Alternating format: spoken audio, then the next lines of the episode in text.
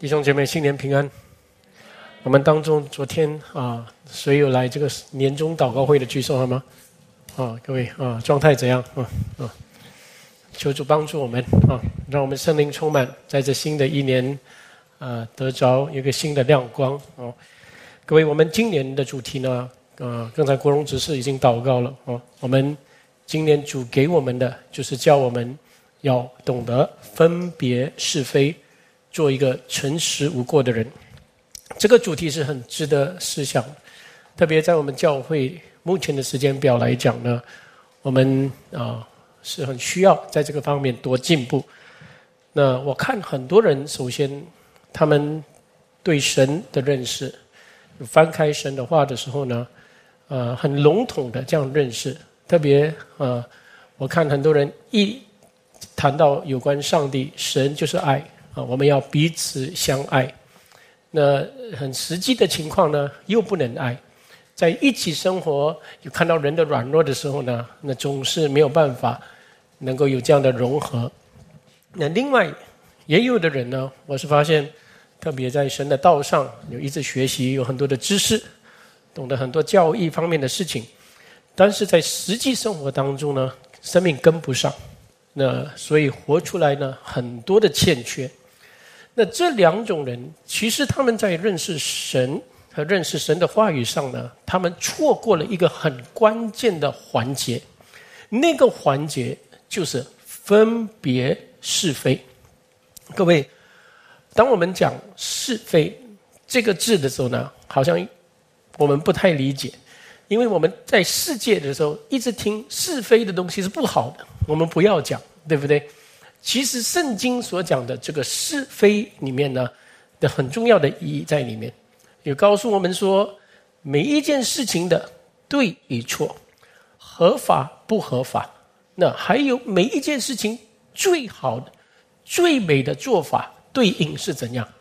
各位在这一点上呢，我们一定要知道，当然我们人是有罪的，我们心灵也因为有那个控告我们的仇敌，我们有很敏感。我们不喜欢讲是非，我们说我们彼此相爱。但是当我们讲这句话的时候呢，我们同时不要忘记，神是公义的，他在他的公义里面运行、带领整个世界里面。所以这个世界里面所发生的每一件事情里面，都有他公义的彰显。所以当你讲一句话的时候呢，各位人怎么向你反应？当你做一件事情的时候呢？那个事情所产生的一个后果，你就知道。对了，原来每一件事、每一个人事都有神公义的判决，所以每一件事、每一个人事里面都有彰显神公义的最合理、最妥当的处理法。所以，当我们说“哦，我们不要判断一件事情里面最完善的做法”，我们这样说的时候呢？那各位，你问你自己：你跟人在一起真正能够相爱吗？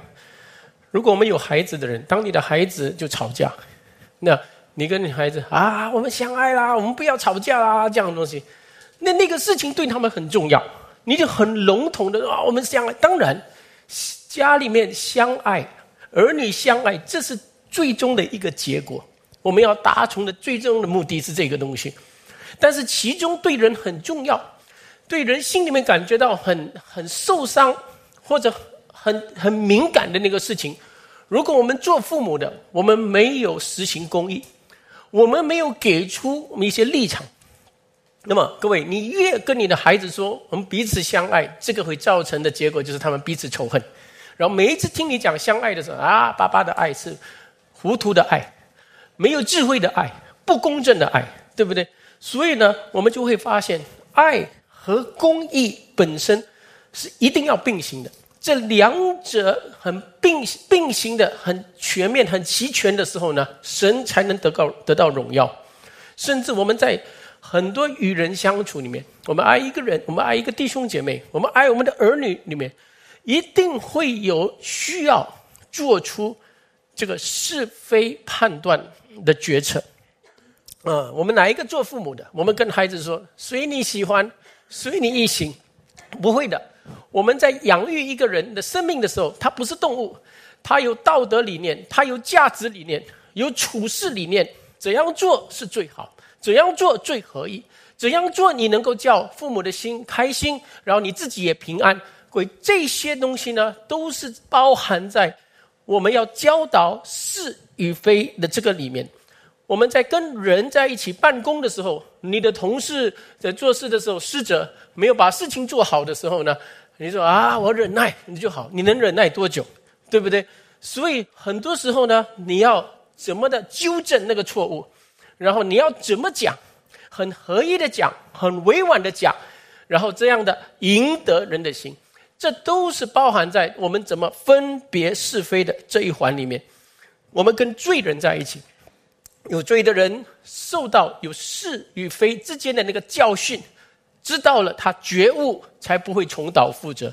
所以人怎么悔改，事情怎么做得更妥当？弟兄姐妹在一起怎么彼此牧养？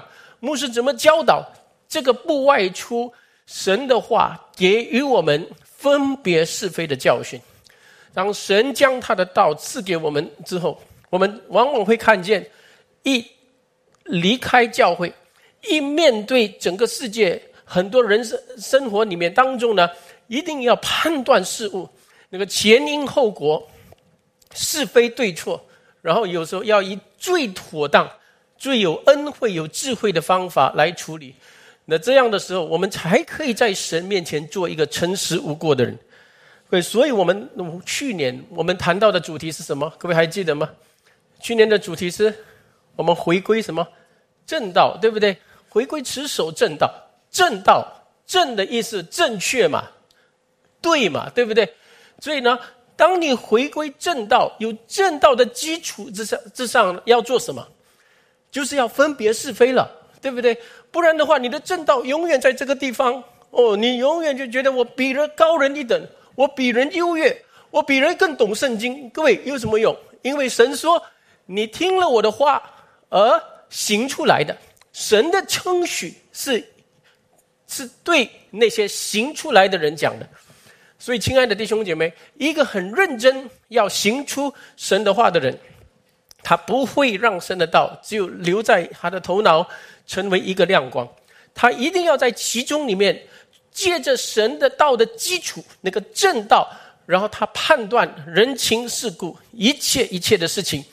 然后呢，在这个方面，我要做一件事的时候呢，他一定先面先问。我的判决是什么？那我的判决，我的立场是什么？我对这个人的看法，我对这个事物的看法是怎样？所以这个方面呢，是其实如果我们没有用神的道来判断，我们就会用我们自然的本性、自然的本性来判断是非，所以就变成世界的人所讲的是非，所以常常用是非来伤害人、讲人闲话这些东西。可是你懂得判断是非的时候呢？那你心中有神的公义，你心里有平安，然后呢，你做的事，你处理的事情，你讲的话，对了，对得起主的时候呢，你心里不受责备。对人怎么对你有看法没有关系，因为我心里面已经尽我所能，按神的话判断是非，处理这事，讲这话的时候呢，让人自己祷告。那过后过后，你就发现，慢慢神就在众人面前会认定你。然后抬举你，然后你所做的、你所讲的，主会成就出来。各位亲爱的弟兄姐妹，所以呢，真要行神的话的人，不会让神的话只有留在有一种理性或者有一种观念而已。所以在这点上呢，弟兄姐妹，我们要知道哦，如果我们每次只有学习神的话之后呢，我们不敢去想是非，不管多判断事情。呃，那我我们是很糊涂的人，我们可以说是我们是一个没有智慧的人，或者我们是一个没有原则的人，或者你不敢讲是和非的东西的时候，你是一个没有胆量的人。有时候呢，你要处理事物人事的时候呢，你要把是非对错、妥当不妥当、合理不合理的这一关，你要讲得清楚，也解释得清楚，人才能够心服口服。我们人的被造。第一，有逻辑思维，我们有逻辑来思想；第二，我们有良知，对不对？我们知道，我们听了一个道理之后，什么是对，什么是不对，什么是我应该要坚持到底，有什么什么东西我是要改善的，这是人的心灵都有的。逻辑想了，心里明，心里有有感触，良知会告诉你。所以这一点上呢，我们不要做糊涂人。当然，当我讲到分别是非的时候呢，我们要谨慎的一个东西就是，我们千万不要忘记，我们有一个昼夜控告我们的仇敌。的这个仇敌也是用是非来攻击人的，但是这个仇敌呢，他的是非里面是没有神的心肠，所以他就用是非对错来毁灭人的生命，呃，叫人跌倒，叫人远离神，叫关系破坏。所以你们要成为撒旦的帮凶。当我们讲分别是非的时候，你要得着主的心肠，这里面要求圣灵所赐的爱和智慧。在肢体之间生活的，我们看到有一些对和不对的时候呢，我们要祷告。那个最合乎神的心意的那个是与非，判断了怎么处理、怎么对应的时候呢，人的生命被建造，不是叫人的生命被毁坏、受控告。所以这一点上呢，我看我们当中每一位，包括我，还有很多学习的地方。求主帮助我们，特别赐我们。圣灵给我们的合而为一的心，所以在这一点上呢，我们多学习，我们一起看神的话好吗？我们翻开菲利比书，菲利比书个第一章，今年的主题经文呢，就是在这个菲利比书。菲利比书呢，我们都知道保罗在监狱里面，他写给菲利比教会，那他有为菲利比教会感恩的。也有为菲菲律比教会要带导的。那我们现在来看第九节，第九节是这个主题经文。这里说：“我所祷告的，各位保罗都有为教会要祷告恳求的事情。我们能够为一个人祷告，首先是在什么根基上？我们知道他是蒙神所爱的，对不对？我们为他感恩，为他祷告。”另外一个呢，就是什么？我们知道他的生命是多么尊贵的，所以还有很多方面要要成长，要与蒙召的恩相称，对不对？这方面，所以为他祷告。保罗说：“我所祷告的，就是什么？要你们的爱心在知识和各样见识上多而又多。”这是等一下我才解释啊。那使你们能。分别是非，那对吗？所以呢，分别是非，做诚实无过的人，直到基督的日子，并靠着耶稣基督，不是靠着血气，不是靠着仁义，靠着我们主耶稣基督结满了仁义的果子，叫荣耀颂赞归于神。各位我亲爱的弟兄姐妹，所以这是保罗为众圣徒的祷告。所以呢，为菲律宾教会也是神今天愿意我们圣徒继续进步的地方。那各位，这个的祷告之前是什么？各位，祷告这我们在看保罗讲这句话的一个前提，第六节。第六节我们一起读：我深信，那在你们心里动了善功的，必成全这功，直到耶稣基督的日子。各位，这句话我们常常背的。那我们神。动的善功，谁动的？神动的，那是什么功？那是重生之功。神重生我们的生命的事情。所以呢，这个工作动了之后呢，我们神没有休息，他继续成全这功。所以重生带来的什么工作？一个人重生之后呢，神把成圣的种子放在他的心灵里，所以他的生命里面继续有神很活泼。成圣的工作，所以我亲爱的弟兄姐妹，你一定要知道，神拯救一个人是活泼的，神拯救一个人就如同好像我们把一个人从海大海中救出来，对不对？拯救他了，他上岸了，不是停在那边，他上岸了，人家爬起来啊啊，要死了，呼吸，然后学走路啊，走看，然后生活，对不对？这个就是整个拯救神的救赎。然后带来什么？然后继续成圣我们的工作，直到什么？耶稣基督的日子。所以，亲爱的弟兄姐妹，重生的工作是谁做的？神独行的工作，他单独行的。但是成圣的工作是什么？成圣的叫我们成为圣洁、无有瑕疵的那个工作呢，是协神人协同的，神工作，人配合，对不对？神工作，人配合。那各位，你有没有不配合的时候？有没有？有。你不配合的时候，神有没有工作？有，就去工作。但是那个工作呢？那个引导呢？那个带领就变成一种管教，因为你不顺服，对不对？所以呢，有管教的时候，所以在管教当中的的时候，但是最后是怎样？要结出仁义的果子。所以神总是有一个目的。所以有一些人的成圣非常缓慢，啊，十年如一日，一直没有成长。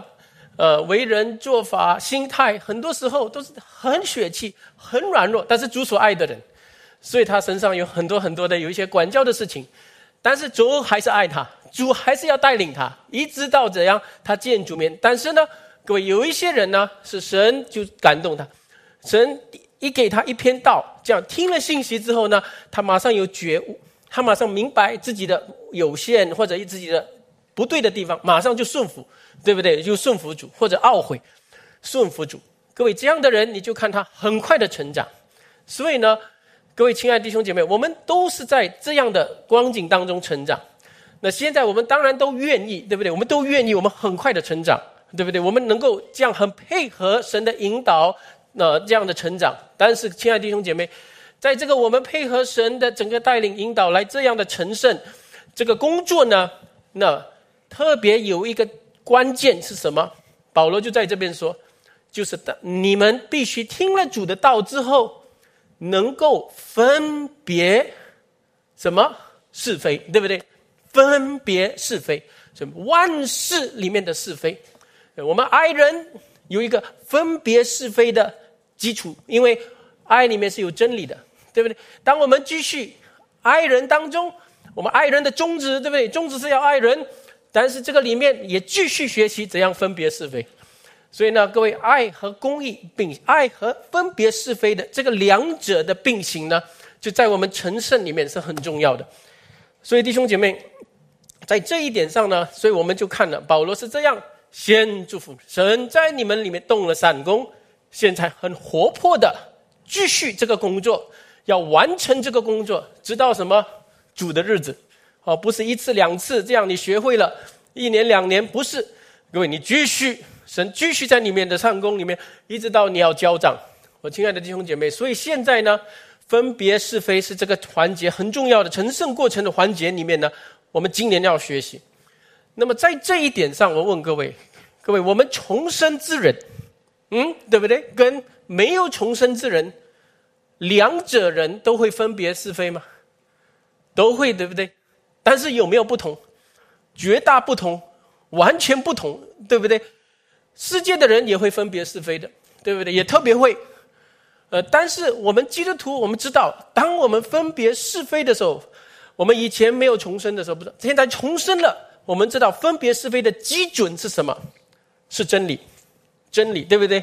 真理为那个基准，然后分别是非的那个目的是什么？最终的目的要怎样？就是爱，就是要一个人的生命在爱中被建造起来。所以保罗是为菲利比教会祷告，对，为他们祷告，能够分别是非。对以前的那种是非眼光，对不对？呃，用来专控告人的，专门用来抬高自己的，现在已经完全在基督里面被拆毁了，对不对？现在重生之后，不是啊，丢掉啊，不用想，什么东西都不用管啊，爱就好，不是。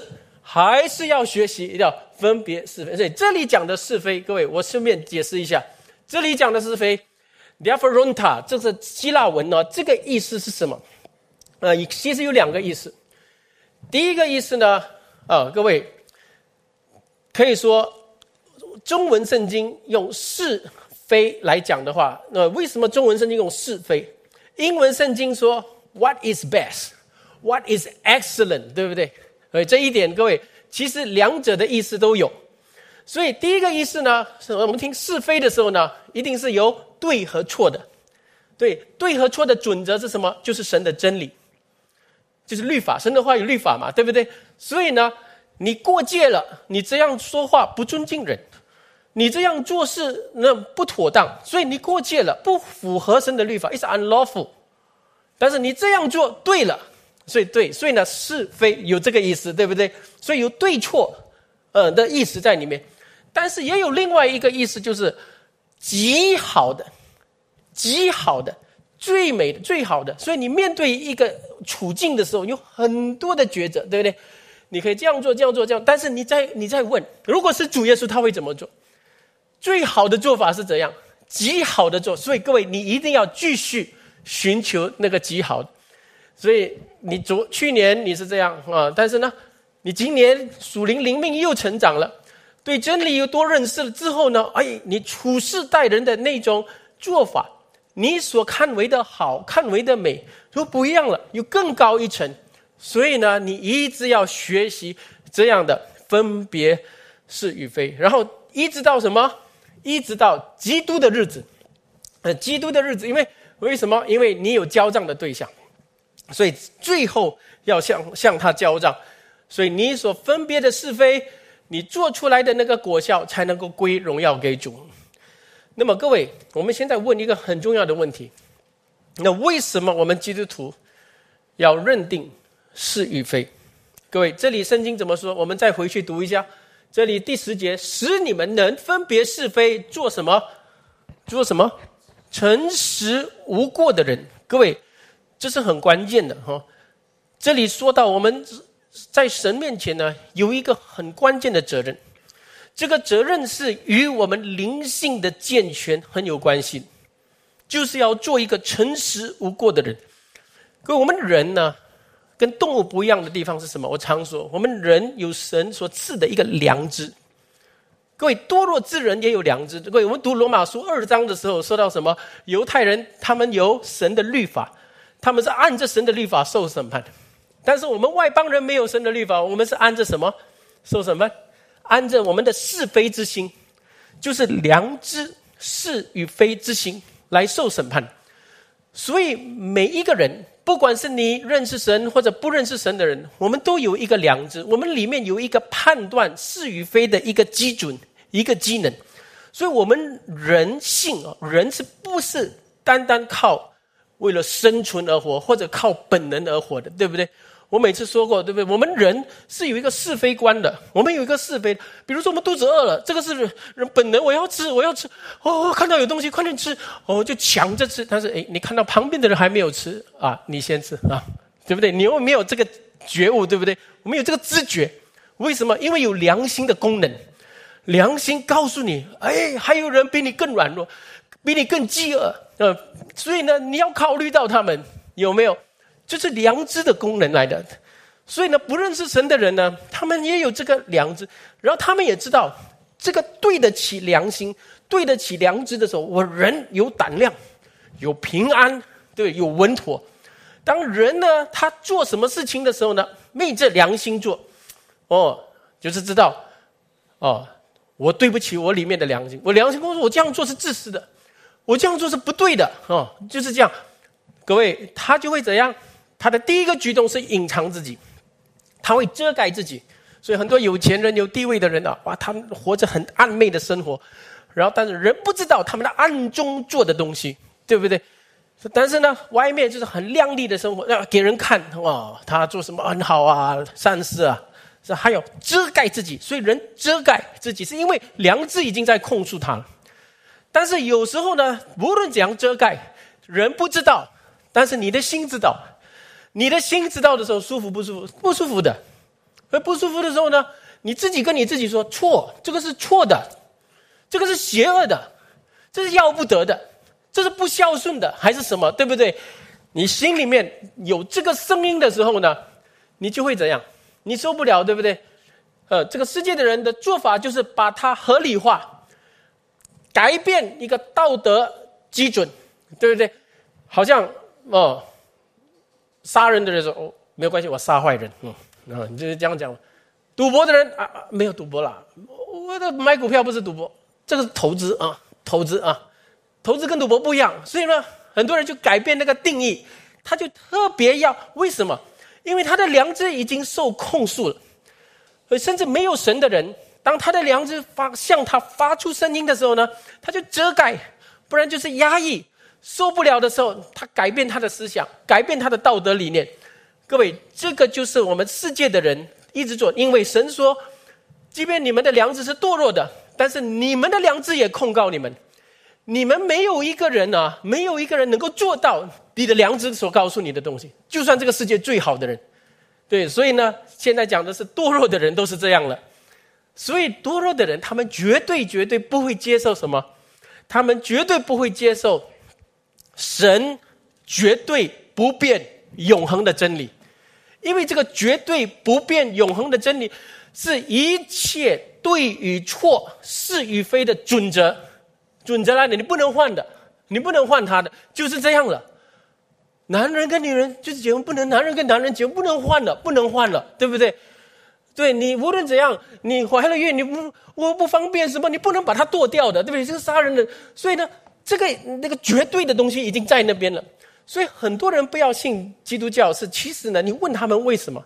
你问他们，其实里面他们知道，哇！如果我信了基督教哦，就要读你们基督教的圣经，然后你们基督教的圣经呢是不能歪曲的，不能说呃找一个出路啊，这样也可以那样不可以。所以呢，这个地方我做不到的时候，所以他们就等着，对不对？而有些人啊，听你们基督教讲的，嗯。我的时间还没到，呃，很好，这个道理很好，真的。但是我的时间还没到，到底是什么还没有到哦？原来他还在买万支票啊，啊，还是什么这些东西？当然，我不是说你买万支票神不原谅你，对不对？但是你知道那个是贪心，你懂贪心吗？你们基督教的道理一直叫人不要贪财，但是没有财又不可以要贪呢，那个贪又出来，所以呢，就有我时间还没到，那这样讲。其实是他的良知在告诉：如果你接受这个道理，你没有办法了，你这些东西不能做了，不能再做了。你们明白吗？所以这是世界的人的一个做法。嗯，所以他们要避免良知的控诉。但是我们信了主之后，这个良知、良心被洗净，对不对？已经被洗了，被基督的血，也被什么？被神的道，被神的道真理进来了。我们人有逻辑，我们人有思想。我们人有思想之后，我们明白了一个真理之后，我们心中就会出现一个准则，那个良知的准则，就新的准则就出现了。我们现在认识神了，认识人的罪了，认识天堂地狱了，认识什么是公义的，什么是不公义的。这些东西认识之后呢，哦，你的良知就向你显明，对不对？那你说这样怎么站在神的面前？我没有办法站。所以呢，主说什么？主说，其实你的意。是基督归算于你的义，对不对？基督死在十字架上，为你还清，你信他，然后得称为义，对不对？所以这一点你可以平安了，这一点你能平安。但是当神把他的道赐给我们的时候呢？哦，你就发现了，这个道本身会分别是非，会告诉我们对错的准则，呃，甚至不但是那个我做的事情，甚至我想的东西。我里面的心里面的，我的意念，这个都都判定的那位神，所以在这一点呢，我亲爱的弟兄姐妹，当然我们靠着主的宝血，但是我们在神面前，我们发现，当我们要做一个诚实无过的人呢，各位，这是跟分别是非很有关系的。你分别是非，然后各位注意听，你才能做诚实无过。诚实无过是什么意思？那 pure and blameless，各位听啊，有两个意思。当我们说诚实，诚实，神要的是诚实的心。你会不会犯罪？会，但是你诚实嘛？所以，当大卫他悔改的时候，求主为我造内里诚实，对不对？这个内里，主主所看重的是内里诚实。我有软弱，但是我不要在神面前昧着良心来做事，因为当我不能向我的良心交账的时候呢？其实我的心已经对不起主了，也某个方面来讲对不起人，OK？所以呢，内里诚实啊，到然后诗人在诗篇六十六篇说：“我若心中注重罪孽，主不必不听我的祷告。”有没有这句话？所以什么叫注重罪孽？就是你你明知道你有罪，你明知道你这样做是不你没有事啊，你隐藏起来。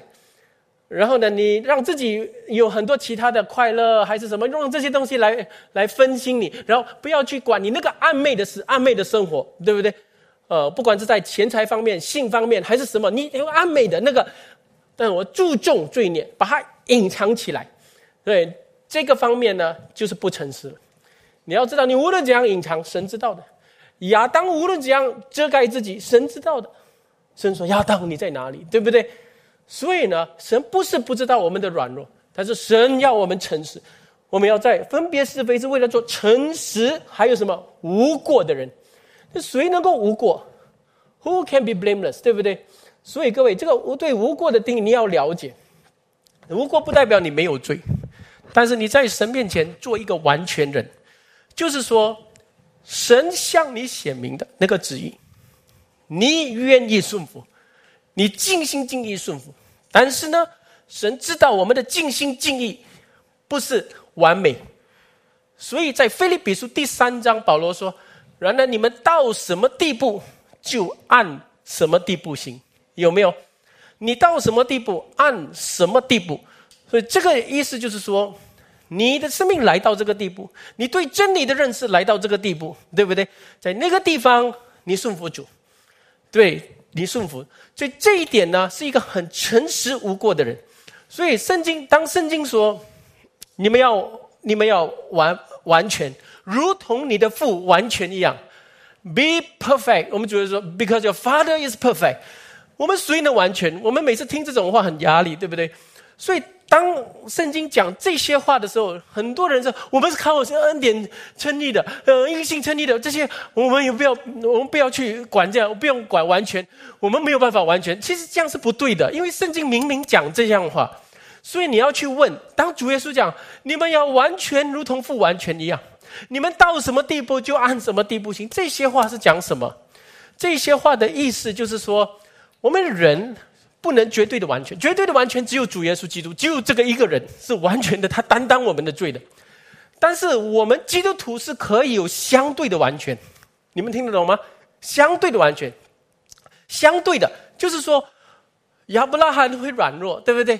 那宝神出现亚伯拉罕，你在我面前要做完全人，他马上伏伏在神的面前，就是说神啊，你请说，我是软弱，我是做错了，我懊悔，但是现在你讲什么，我愿意听这个东西，夫妇在他的面前，这个是在神的面前是一个完全人，神不定他的罪，神是怜悯他，所以神怜悯他，神怜悯一个人，如同父怜悯孩子，怜悯谁？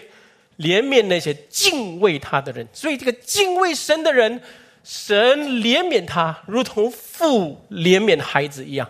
所以我们要追求的，圣经讲的追求是诚实无过。第一是什么？你不要注重罪孽，对，你要诚实，对不对？不要合理化。第二是什么？主啊，我追求相对的完全，相对你告诉我的，对不对？我愿意做。你告诉我不对的，我悔改。各位，其实教会如果有这样的人呢，感谢主了。教会都充满这样的人，没有问题的。只要神的话，那个是非的东西一讲的时候，啊，明白了，我知道了，我愿意顺服了，没有问题了，对不对？所以，我亲爱的弟兄姐妹，所以这一点上呢，我们不能做糊涂人。所以，你要能够做诚实无过。的人，这个环节之前一定是你要分别是与非的。我跟各位说，当今基督徒的问题是什么？不要去想啦，不要管是与非了啊！所以家里面很多问题，孩子有问题，哎呀，怎么办？我没有办法。婚姻里面很多问题，哇，很挣扎，很痛苦。有时候叫你很难过的事，很痛苦的，就是在那个地方一直哀哭。然后呢，在哀哭痛苦的时候呢，你要做什么？各位亲爱的弟兄姐妹，神有没有在？神有在，对不对？你哀哭痛苦的时候，你你第一你想做的是什么？你就是想祷告，对不对？你祷告了，对不对？你祷告第一步是对的，因为你呼求神。但是你呼求之后呢，圣灵一定帮助你的。圣灵帮助你的时候，就叫你清醒过来，好好的想这个事情，分别是非，对与错。为什么这个事情发生？应当怎么做？做的最处理。最最合理，怎么合理的解决？最妥当的解决，然后对这个事情做出一个见解。你看，这个叫分别是非。那你要分别的，你们我很痛苦，我想不到啊。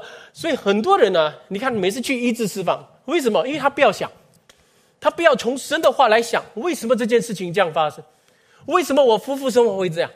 为什么跟儿女的关系会这样？这个没有去，不要愿意想，只有越要沉浸在那个难过当中。我跟各位说，撒旦就是对攻击基督徒最容易的方法，就是什么？他让你难过之后怎样？然后叫你 shut down，不要判断了，呃，不用判断了，你心里靠主，唱歌，然后叫人跟你医治释放，然后麻醉你自己。但是你回到家之后，你的问题是一样的。你们有没有发发现？如果是这样的话，神为什么给我们真理？对，神说圣灵要帮助你，圣灵扶持，对，所以我们不跌倒。但是圣灵也叫你去思想，去判断那个是与非是什么。所以你想清楚之后呢，你懂？对了，因为我跟人之间有这个嫌隙，哇，我很受伤。但是呢，我判断了，对，当然这个事情他也这样，我也有错，还是什么，或者怎样，我有一个见解了。然后呢，我为这个事情判断之后，然后该处理的处理，交托给主就好了，对吧？你心里就平安了。你们了解吗？但是你不要走过这一环，你一直在你的受伤里面转来转去，这个东西。你就抑郁了，各位亲爱的弟兄姐妹，所以这一点呢，我跟各位说，你要得医治，你要得，你不在神面前不对，你在在神面前，你不要判断是非。你说我很我我坦然无惧，我对神我坦然无惧，你没有办法坦然，因为你在一件事情上呢，你你很受屈的时候呢，你怪人，然后怪了人完之后怪自己，怪自己也很痛苦，就怪神，那就就是会怪，最后一定这样的。所以撒旦一定是叫我们变成这个样子，对？不像人的样子，各位亲爱的弟兄姐妹，人是神的形象被造的。人神有思想，为什么我们没有思想？神有神圣的情感，为什么我们常常误会的情感？各位为什么？为什么浪费我们的情感在一些受伤的东西？几年不能得释放？为什么这样做？各位判断清楚，你就不会成为一个很糊涂的人。各位亲爱的弟兄姐妹，愿主帮助我们，我们分别是非，结果是怎样？能够做诚实无过的人。然后，亲爱的弟兄姐妹，当你做没诚实无过的的时候，每一件事，我要跟各位说哦，都有是与非，每一个事情里面都有神纯全善良和喜悦的旨意。你知道了，你按着行，然后交给主，你一定平安。另外一个东西，亲爱的弟兄姐妹，这里说，再看第十一节，当你做诚实无过的人，直到基督的日子，并靠着耶稣基督什么结满。仁义的果子使荣耀颂赞归给神。各位，这里所讲的什么果子？仁义的果子，the fruit of righteousness。仁义的果子，另外一句话来说，可以说公义的果子啊，公义的果子。各位，有罪的人哪里公义？当然，我们都知道，我们是因信称义，对不对？所以现在我们结出的仁义的果子，是在因信称义的根基上，靠着那公义的。最完美的代表是谁？谁？就是我们主耶稣基督，对不对？他来的时候，他成就诸般的义，连他受洗的时候呢，约翰说：“我应该受你的洗，你怎么来给我受洗？”主耶稣说什么？为了成就诸般的义，神的每一个的命令，我都要我都要遵行。所以呢，他完全遵行，对不对？然后他死在石架上，把那个义归算于我们信他的人。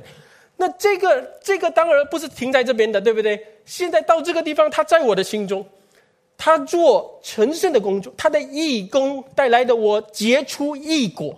现在义果要结出来，对不对？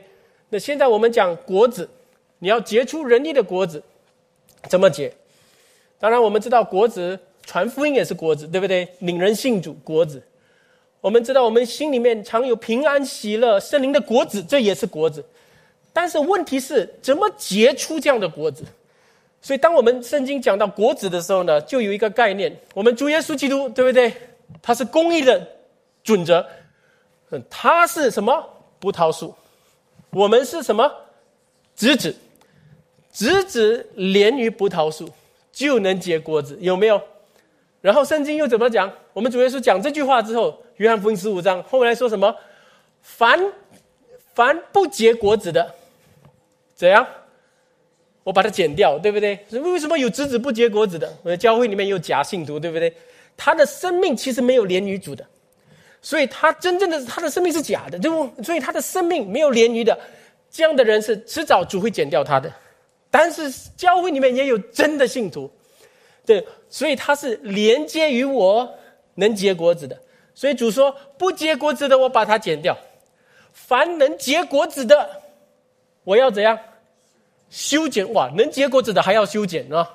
所以没有结果子的砍掉，能结果子的要被修剪，使它什么结果子更多？有没有？所以各位你们注意听啊，我们去年结了很多果子。今年要不要结？呃，去年结了很多了，今年不一定结出来哦。因为呢，如果我们明白这个葡萄树的原理呢，这个枝子结在葡萄树的时候呢，生出来的枝子，哇，今年很多果子，对不对？然后摘制葡萄树的人很奇怪啊，哇，枝子收成了之后呢，这个枝子这么长，有这么多果葡萄，收成了之后呢，明年呢跟他剪。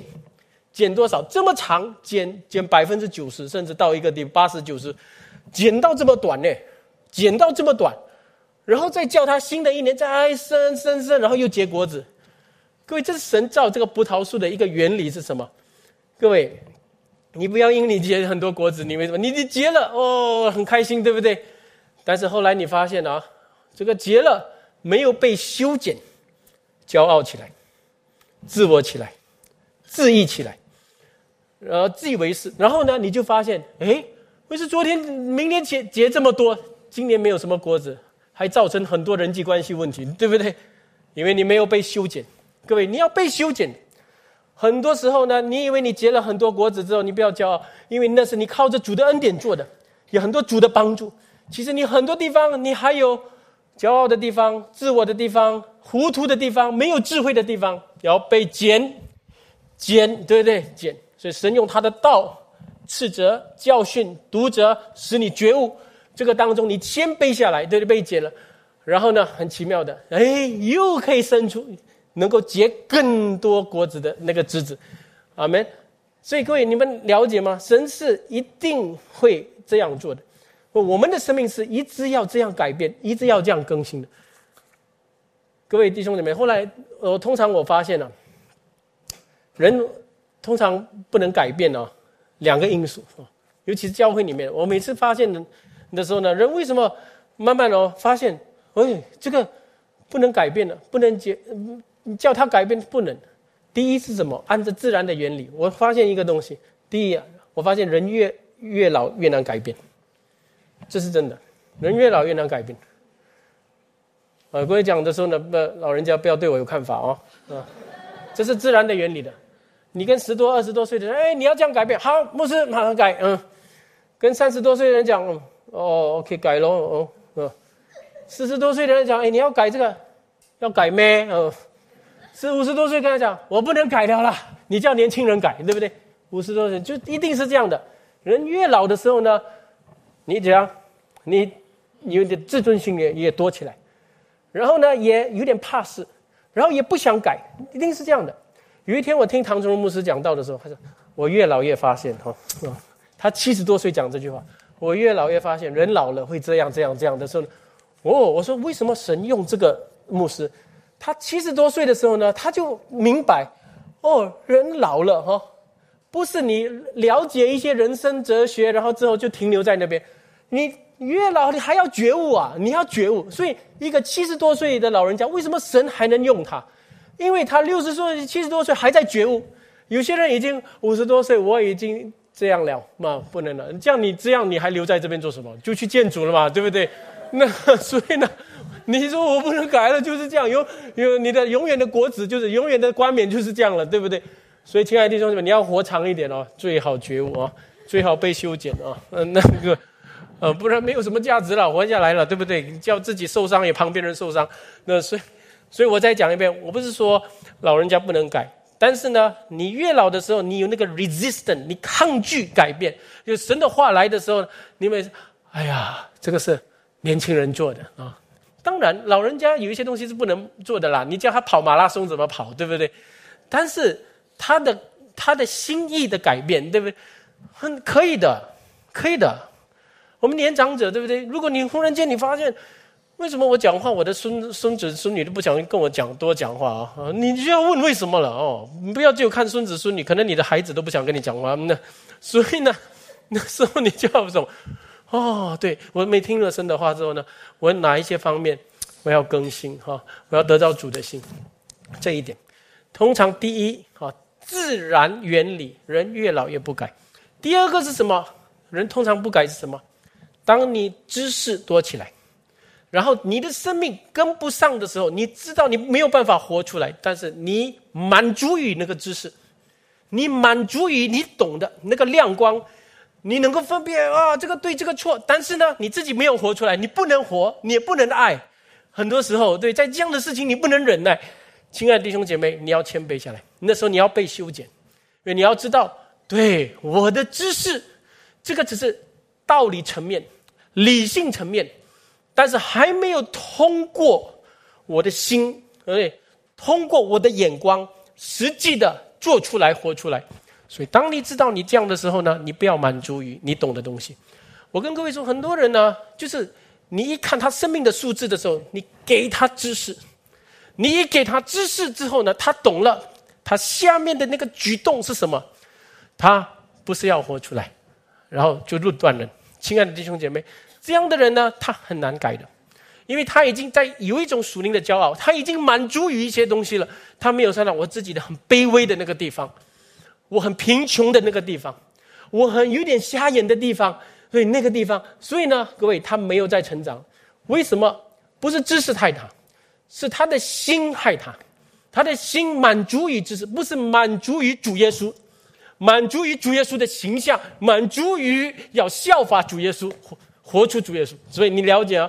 所以人很多方面会自欺的，在这些方面，我跟各位说，你要修剪。神讲修剪，不要就懂修剪什么意思。实际来讲，你的本性，人老迈的时候呢，有一种老迈的抗拒力；人懂有了知识，有懂得知识的一种骄傲。所以各方面你要明白，神要修剪我们的地方。所以再讲一遍，我们基督徒分别是非是为了什么？第一，做诚实无过的人；第二是什么？为了结出仁义的果子，将荣耀归给神。那么现在我讲到最重要的一个部分了，哈，那怎么分别是非？现在是 how，怎么怎么分别是非？我们一起再读第九节。第九节这里说什么？我们一起读：我所祷告的有没有？我所祷告的，就是要你们的爱心在知识和各样见识上。多而又多，使你们能分别是非。亲爱的弟兄姐妹，看这个经文，哪一个字抓住你的注意力？第九节，哪一个字抓住你注意力？爱心，还有什么？知识，还有见识啊！多而又多，几乎整个了，对不对？但是你你要分解真道的时候呢，你要这样看哦。各位，我们先看爱心好不好？亲爱的弟兄姐妹，爱心。各位，你的什么多？爱心多还是知识多？爱心多，对不对？的爱心多而又多，但是爱心要在什么地方多？一定要在知识和各样见识。但是现在我们先讲爱心，因为爱心呢，我们跟基督徒跟非基督徒的那个是非观呢，就是我们有一个爱爱爱心是爱谁？爱谁？爱神也爱人，所以呢，这里一定是两者的。你爱神，一定是爱人的。所以这个爱，所以在这个爱心有的时候多的时候呢，你看的是非是更准的。如果你知识多，但是爱没有跟上去，你看的是非呢准，但是靠近仇敌所看的是非。你们了解我的意思吗？嗯，这你们了解吗？所以呢，宗旨还是爱心。宗旨，ultimately，所以在知识的那种爱心，在神的真理的那种爱心呢，才能够叫你判明每一件事物、每一个人事的那种是与非的神的心意。各位，我亲爱的弟兄姐妹，我们现在来想一想，OK，爱心。我们来讲爱心的东西的时候呢，我们保罗讲的很多有关爱的东西，让我们爱基督。头，我们也爱身体，就是教会，对不对？然后呢，保罗在哥罗西书说三章说，爱是什么？联络全德的，所有的德行里面，如果你没有爱，没有用的。比如说很多的德行，比如说有忍耐，保罗讲到忍耐，忍耐是不是德行？德行，谦虚也是德行，温柔也是德行。呃，保罗每次说你们在彼此有谦虚、温柔、忍耐，对不对？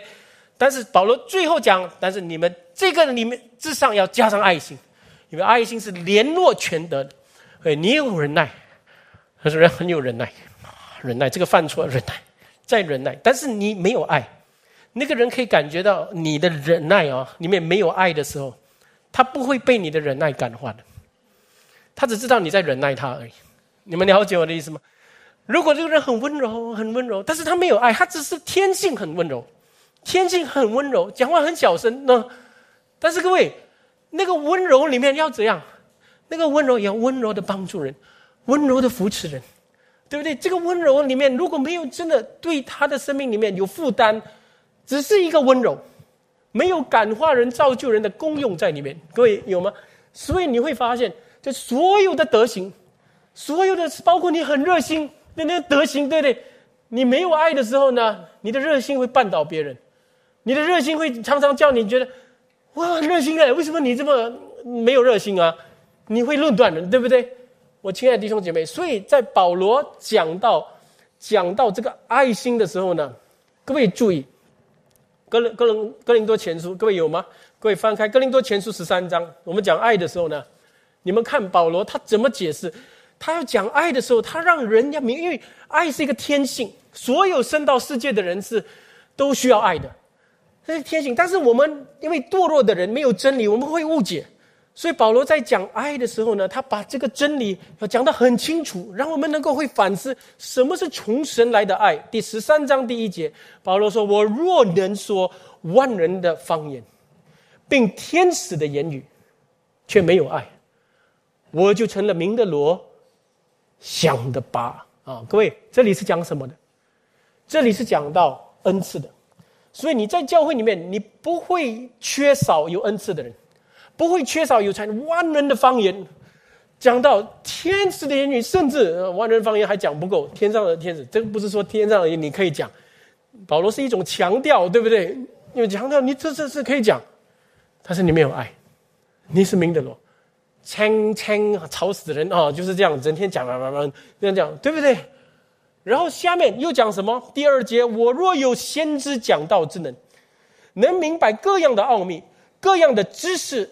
而且有全备的信，叫我能移山，却没有爱，我就算不得什么。这里讲什么？讲什么？讲知识的，有知识，各位身经知识懂，经文可以背，对不对？交易能懂，很些还有讲什么？讲信心的，有些人很有信心啊！哇，我为你祷告，哦，甚至能够移山，但是没有爱，有没有可能这样？有啊，有这样的人。有些人，你跟他你，呃，跟他说你有病，我说你不要讲你有病，来来，我要为你祷告，来，我我那个呢，哇，我很怕这种啊，嗯，我要奉主的名告诉你，你的病是没有了啊，就是啊，就，也也没有，也不认识我，也不懂我的情况，也没有问，就是啊，他以为他有移山的心，也有这样的人，对不对？这样很反感，有这样的人吗？有。然后在第三节说什么？第三节说，呃，我若能，我若将所有的周济穷人，哇。你们都没有这样做了哈，拿一点周济穷人都没有啊，又舍己身叫人焚烧，却没有爱，仍然与我无异。这个世界有很有道德的人，他们能够为了造福人群，好像牺牲自己，就那种很伟大的感觉，伟大的理念，也有这样的人。各位，但是圣保罗说什么？但是却没有爱。诶，我们很奇怪，这样的人也没有爱啊？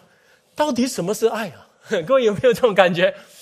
所以呢，你可以有很多才能，很多恩赐，很会讲道，很多知识，懂得很多的教义，甚至很有信心的样子，甚至常常这样很热心的要帮助人，很热忱的这样子。但是呢，没有爱。人一跟你在一起的时候是压力，人一跟你在一起的时候呢，就是感觉好像被论断。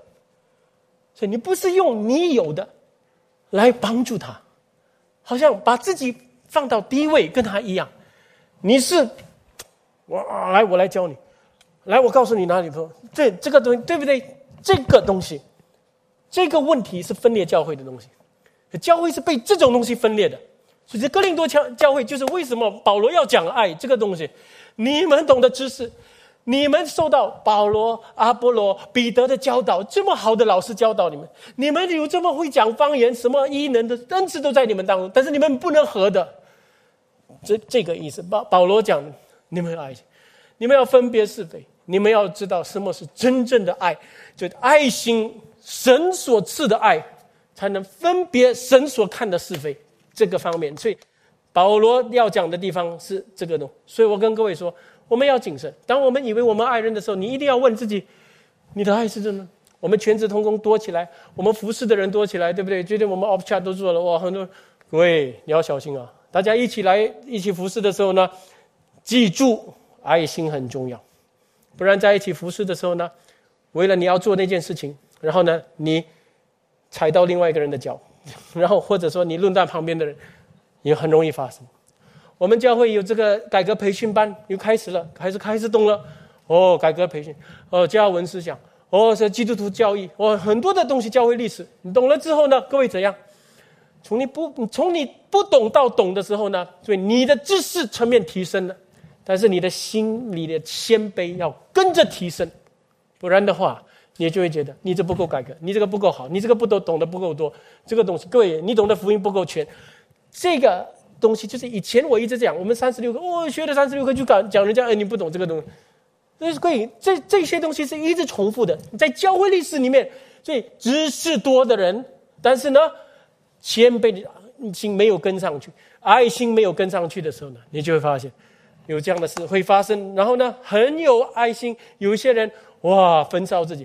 花时间、花金钱去探访人，这个东西，你继续做的时候呢，各位有时候呢，你在做、在做、在做呢，到一个地步呢，你心里不平衡，对不对？啊，你你做很多的人，我跟各位说，他的心没有没有靠主得恩感来做的。你做到一个地步，你身体开始累，你就会这样。为什么只有我在做？旁边的人为什么没有在？为什么只有我在忙？旁边人没有忙？各位亲爱的弟兄姐妹。这个就是你一瞬间会失去爱的时候。哦，我这样讲不懂，各位可以感觉到。如果你在家里面啊，你丈夫工作回来了，我们姐妹，然后你在洗碗的时候，你看他看手机，你会不会生气啊？一定很生气的。为什么我也工作，你也工作？为什么碗是我洗？为什么你就在那边？所以各位，你会明白吗？当然，我不是说谁这个东西，其实我们人啊，是我们的一。开始分别是非的时候呢，一不小心，我们的自然的本性出来的那种是非，跟神所讲的是非呢有差异的。那个差异就在于呢，有一个人是用爱心来分别的，有一个人是用自然的逻辑来分别的，结果是不一样，明白吗？所以呢，我先讲，只有重组来的爱心，才能教你真正的分别是非。也能做出呃教主喜悦的事啊，做诚实无过的人。然后这个爱心，各位注意听，我现在要讲完了，我要讲完了哈？这个爱心在哪里才能多而又多？在两样东西，各位注意听，两样东西，一个是知识，一个是什么？各样的见识，不但是见识，各样的见识，很多种见识。OK，我们先讲知识。各位，我们一讲知识的时候呢，对，当然这个世界都是讲知识的。科学知识、医学知识、哲学知识，各种社会知识。亲爱的弟兄姐妹，人需要知识。人不是动物，不是用 instinct 本能来活的。我们有 instinct，我们有本能，我们会饿会累，但是呢，我们一定有知识在光照我们，然后我们做有一些事情是合情合理的东西。所以苏格拉底哲学之父他也讲这句很重要的话，他说：“人要行出好行为，一定要有正确的知识。但是呢，他讲这句话的时候呢，他有两个东西他不知道。第一，什么是真知识？谁能讲？你懂的就是知识，我懂的不是知识。所以，所以什么是真知识？这个是第一，这个世界的人不懂。第二是什么？知识的源头是哪里？Who is the source of all knowledge？对不对？”这源头哪里？我不懂。就是某某时代，有一些人很会想想想想出一些知识，啊，他们观察世界啊，就有一些知识就出来了，对不对？但是那个源头呢？这个源头是在哪里？对不对？为什么科学是这样的原理？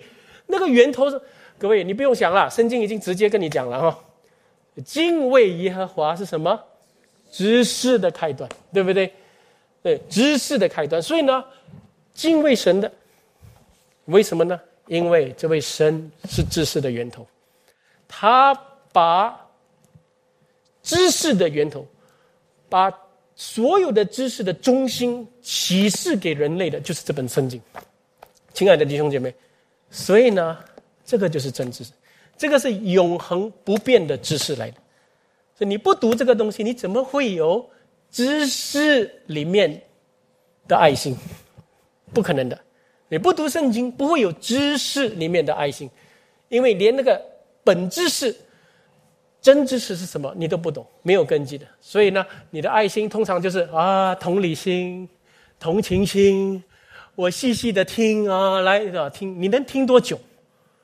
你有多少力量？你的同理能够同多久？你又不是神，对不对？所以你一定要能够有这个知识的根基。所以知识圣经是绝对，亲爱的弟兄姐妹要读的。那判断万事的一个根基，那个原则都在这个地方。所以呢，好好读经。圣经里面的总原则，圣经里面的万事里面看万人万事里面的那个原则是什么？你要掌握清楚。你要牧养人的人。你没有圣经，你就是讲世界的你的经验这些东西，对不对？那讲来讲到来的，你有你的经验，他有他的经验，我们时代不一样啊。年轻人为什么要听你的？对，所以呢，我跟各位说，不能这样的，还是要回去这个知识真知识。然后呢，知识还要加上什么？各样的见识。各位，什么叫各样的见识？各位注意听啊，各样的见识，圣经有 insights，all insights，对不对？各位。各样的见识，就是我们透过这个真理真知识啊，来判断万事万人的那个透彻力、那个洞察力啊。各位，这个透彻力、洞察洞察力，简单来说是什么？智慧，一种智慧。所以，智慧跟知识一样吗？不一样的。但是，智慧来自什么？知识，有没有？所以呢？敬畏耶和华是知识的开端，然后下面马上说什么？愚妄人藐视什么智慧？嗯，对不对？所以呢，你有可能很有圣经的知识，但是呢，你没有用圣经的知识来洞察、判断、研究、考察，没有做这个东西，你就满足于那个知识，所以你又成为一个。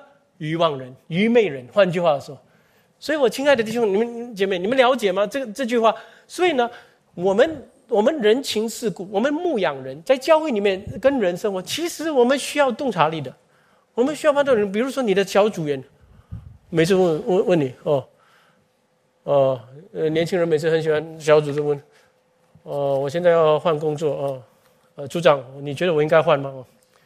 那你要讲啊，让我算一算哈。啊，换，嗯，或者不换，你这样讲，不能对不对？所以他问你这个的时候，你要洞察力。你你也不能说哦，他问你，哎，组长，我有一个工作很我很想换，你不要爱世界，不然爱父的心不在你里面。哦，你用圣经的话，完蛋了，这样用错，肯定完蛋。那，可能，或者你永远先求神的国，神的意这一切会加给你。哦，OK，这句话没有错，对不对？但是他每次来问你的时候，你都先求神的国神里。他说：“我已经在求神的国神里了，我要知道这个东西怎么做，要不要换工作？” 那个，所以呢，我们的死板就在这个地方。我们讲圣经的知识，我们是会背，但是那个各样的见识，我们判断这个人他问这个问题的时候，他现在的处境怎样？然后呢，他的动机是什么？然后你看他的整个心境，他的属灵的灵命到哪里？然后你也看这个人年轻人，诶，他有才能啊。啊，他这个人有潜能，所以呢，有时候他到一个地步，他已经这样做工到这个一个地步的时候，有一个更好的机会来的时候呢，你要不要也在这个地方跟他一起查验确认？然后呢，如果主许可的话，哎，也祝福他。这个是我们做一个牧羊者，我们需要懂的东西。所以这个叫什么见识？不只是知识，有没有？哦，父母亲来找你，不是啊？你每次讲儿女的信息，我的孩子就不一样嘞，打也不是，骂也不是，但是疼也不是，疼也不会改啊，疼他不会改，骂他也不会改，你要怎样？